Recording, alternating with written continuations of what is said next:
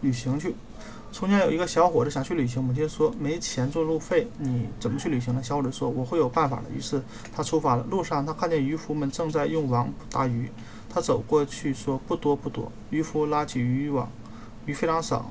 他们就打发小伙，他们就把小伙子打了一顿，然后交给小伙子说：“你应该喊一网打尽。”不久，他走到了一个绞刑架旁边，一个犯人正要被绞死。他走上前说：“一网打尽，一网打尽。”于是他又挨了打。一个人叫交给他说：“你应该讲上帝安慰可怜的灵魂。”以后他又走到了一条水旁边，水沟旁，看见一个正在一个人正在剥马皮。他走到。走上前说：“上帝安慰可怜灵魂。”剥马皮的人听了，用铁钩子把他的眼睛打瞎了。那么我我应该怎么说呢？他问。